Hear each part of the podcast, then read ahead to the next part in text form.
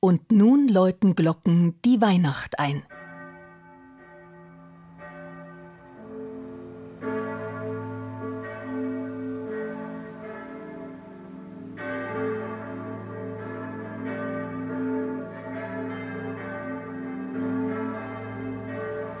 Es sind die Glocken von sechs bayerischen Kirchen, die heute die Weihnacht einläuten.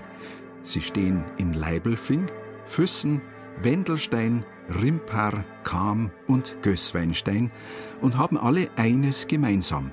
Sie präsentieren, jede auf ihre eigene historische wie traditionelle Weise, kleinen wie großen Besuchern eine sogenannte Jahreskrippe. Der Name ist Programm. Das Kirchenjahr hindurch werden unterschiedliche, handwerklich teils sehr aufwendig gestaltete Motivdioramen eingerichtet und zeigen, jede für sich, eindringlich bekannte Stationen aus dem Leben Jesu. In den meisten Fällen endet am Fest Marie Lichtmess üblicherweise die Krippenzeit in Kirchen und auch zu Hause. Nicht so bei den weit selteneren Jahreskrippen. Sie alle sind geleitet vom christlichen Grundgedanken der Erlösung – der beginnt bei der Verkündigung Mariens durch den Engel des Herrn, zieht sich weiter von der Geburtskrippe zu Bethlehem über Jesus im Tempel, seine Taufe, das Wirken in Palästina, die vielen Wunder bis hin zum Passionsgeschehen und der zentralen Glaubensbotschaft am Ostermorgen, Christus ist auferstanden. Auch dann erklingen überall im Land lautstark die Kirchenglocken, um dies zu verkünden.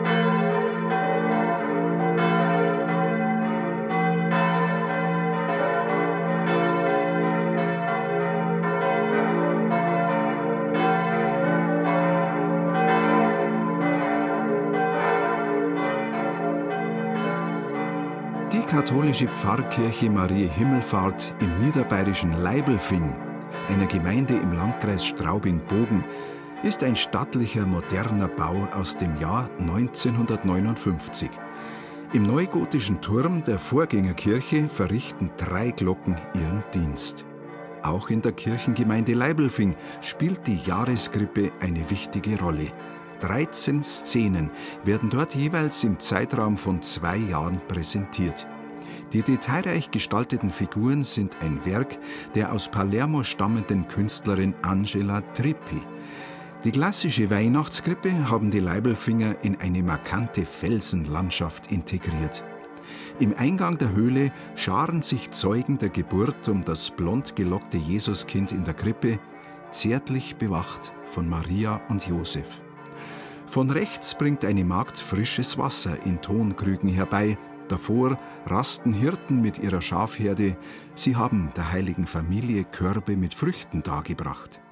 Einige Hirten sind links der Krippenhöhle auf freiem Feld auf die Knie gesunken, lauschen ehrfürchtig dem hell erleuchteten Engel. Er verkündet in luftiger Höhe die frohe Botschaft der Geburt des Erlösers.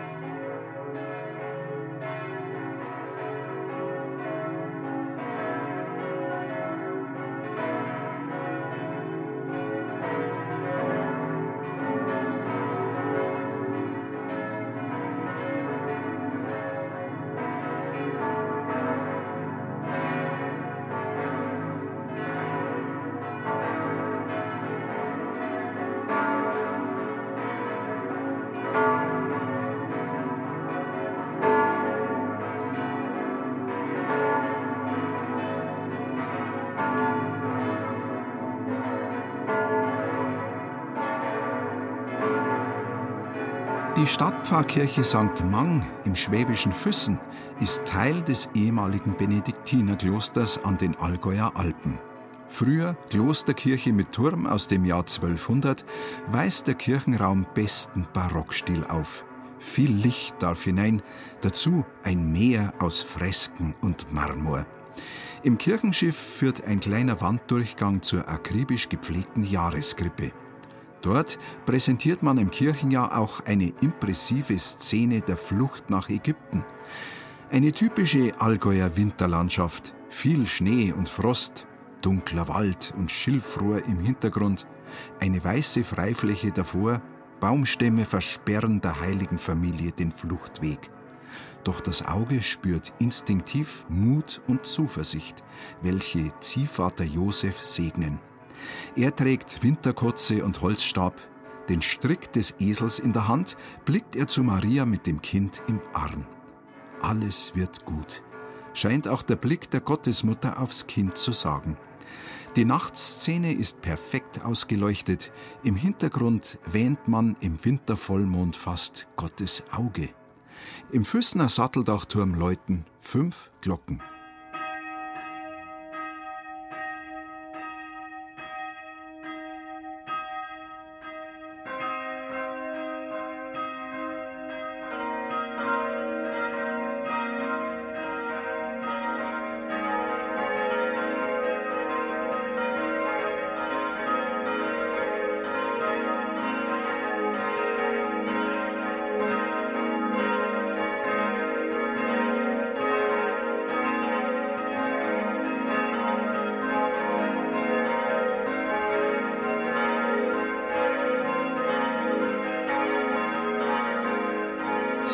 So harmonisch klingen die fünf Schillingglocken im schlanken Turm der St. Nikolaus Pfarrkirche im mittelfränkischen Wendelstein.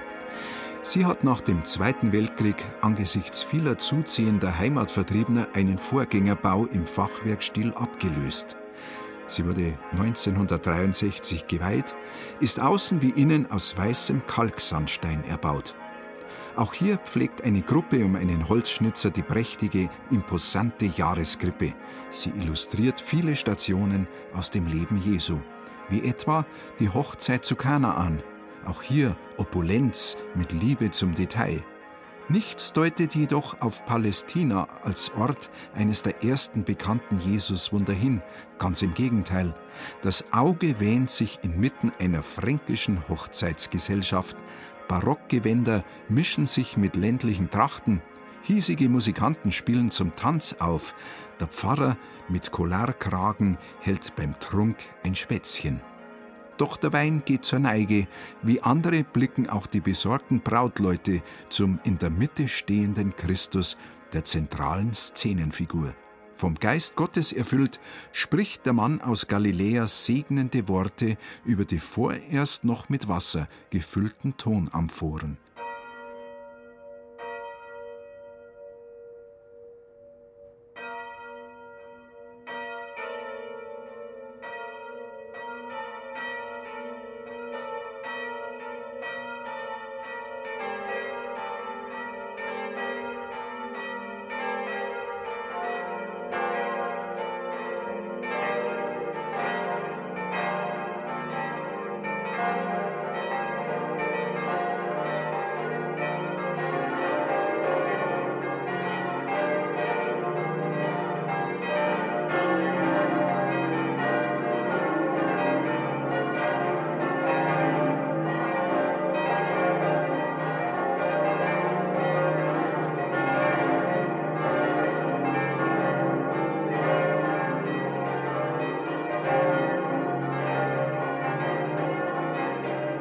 Nächste Station Rimpar in Unterfranken nahe Würzburg.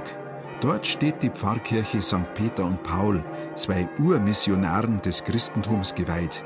Ursprünglich ein spätmittelalterlicher Bau, stammt nur noch der Turmunterbau aus jener Zeit. Eine echte Turmspitze prägt das Ortsbild. Das bronzene Sechsergeläut aus dem Jahr 1886 gehört zu den ältesten komplett erhaltenen aus der Bremer Gießerei Otto. Zwischen Advent und Christi Himmelfahrt zeigt man in Rimpar in der Ritterkapelle zwölf Krippendioramen. Am Palmsonntag zieht Jesus in Jerusalem ein. Die Szene ist stark reduziert, römische Söldner bewachen das Stadttor, der Aufbau ist nicht maßstabsgetreu, so finden viele Soldaten auf der Mauerplatz. Bewusst größer, aber spärlich das einheimische Volk. Wenige Frauen und Männer schmücken mit Palmzweigen Jesu Weg. Am Boden liegen prächtige Stoffbahnen für den nahenden Erlöser, auf dem Esel reitend, ohne Jünger, die ihn begleiten. Freudenjubel strahlt die Szene nicht aus, eher fühlt der Betrachter Ehrfurcht und Neugier auf den, der kommt im Namen des Herrn.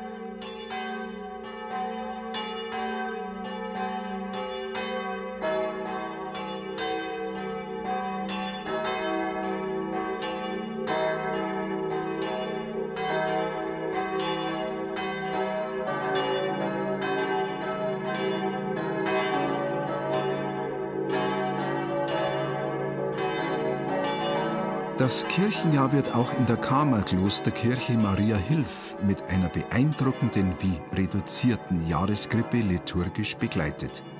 Anfang des 20. Jahrhunderts hat der Orden der Redemptoristen nach Plänen von Ludwig von Stengel den neuromanischen Backsteinbau nördlich der Kama Altstadt errichtet.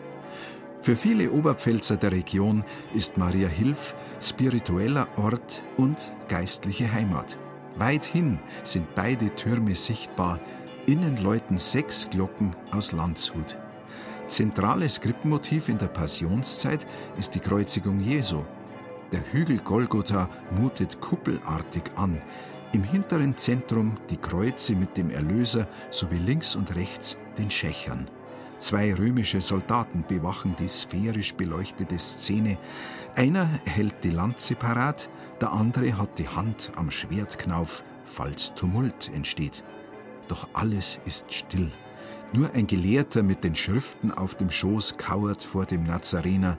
Weiter weg blicken eine Frau mit Kind und ein mahnender Zaungast zum Kreuz Jesu. An dessen Stamm ruht ein Schaf.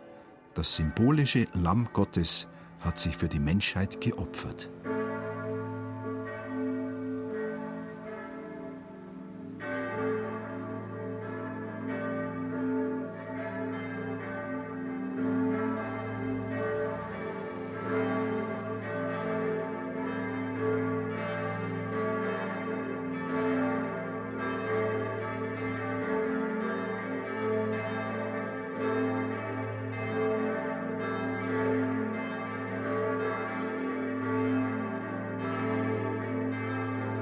Zum Schluss läuten nicht weniger als sieben Glocken die Weihnacht ein.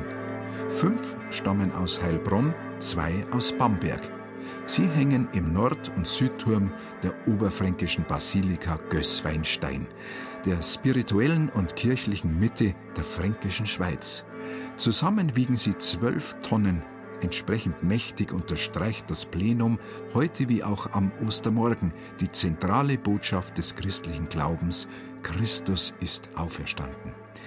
Die Jahreskrippe in der Basilika Minor wird dafür in ein simples wie prächtiges Auferstehungsszenario verwandelt. Das leere Felsengrab mit weggerolltem Stein, davor schlafen drei römische Wachsoldaten.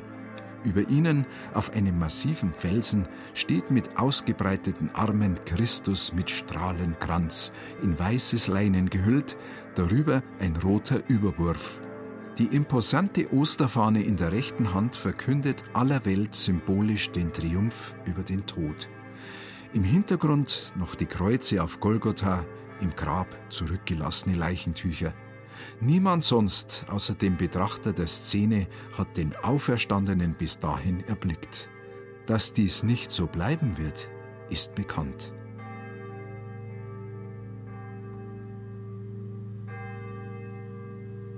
Glocken läuten die Weihnacht ein. Sie hörten eine Sendung von Christian Jungwirth.